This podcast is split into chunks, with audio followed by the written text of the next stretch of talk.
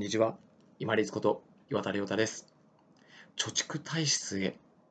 3回目の今回最後はですね。自分の気づきとか考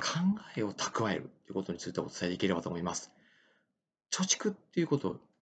言葉が出てくると、どうしてもやっぱりお金とか資産とかっていう頭がいくんですけど、物、お金ですよね。けれども、自分の考えをとか、まあ、軸ですね。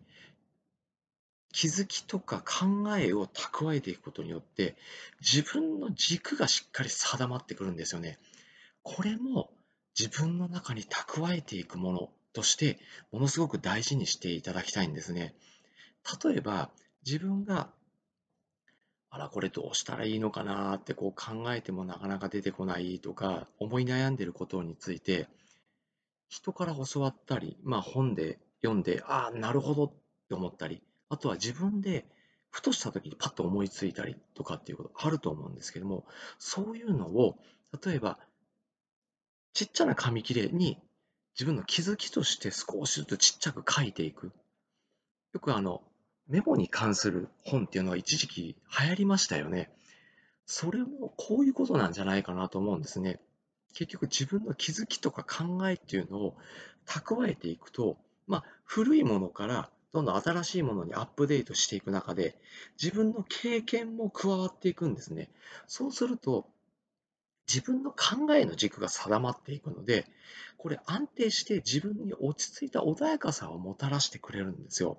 要は、他の人が考えるのはそういうふうに考える。うん、なるほどねと。でも自分はこういうふうに今考えてる。その考え方どうかなっていうのを照らし合わせながらまた自分の気づきを考えてアップデートしていく。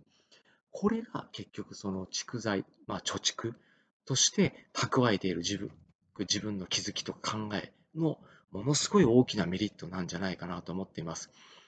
まあ、何気なく、まあ、横島な気持ちもちょっと最初はありましたけれども、始めた、まあ、ブログであったり、こういう音声とか動画の配信に対して、私自身も気づきとか考えっていうのを、パソコン上の、まあ、Google Keep に蓄えたり、あとは紙で書いたりしてるんですが、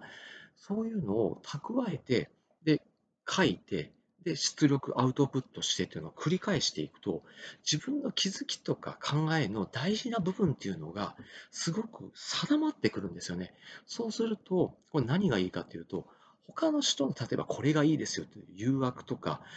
これ、こうなったら大変ですよとこう不安を煽られたりとか、恐れを煽ってくるようなものに対して、動じなくなるんですよね。これが一番やっぱり自分の財産として大きかったんじゃないかなと思います。そしてもう一つ大きいのが、自分が自分の気づきとか考えを蓄えていくと、他の人が例えば考えていることとか気づいていることとか意見していることに対して寛容になれるんですよね。まあ昔の危機盛んな私だったら何用ってこいつって思ったもかもしれない意見が、あ、なるほどね、この人はこういうふうな意見にたどり着くような、まあ、経験とか生き方をしてきたんだろうなっていうふうに感情的にならずに落ち着いてその人のご意見というのを大事にできる。そして自分が寛容に受け入れることができます。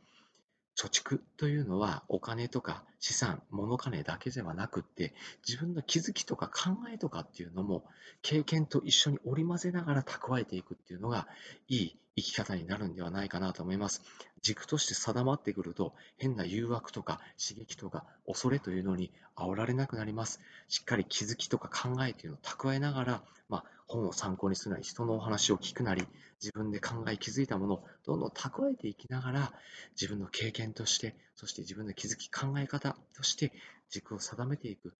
財として貯蓄して蓄えていきましょう本日もご清聴いただきましてありがとうございました皆様にとって一日良い日となりますように。これにて失礼いたします。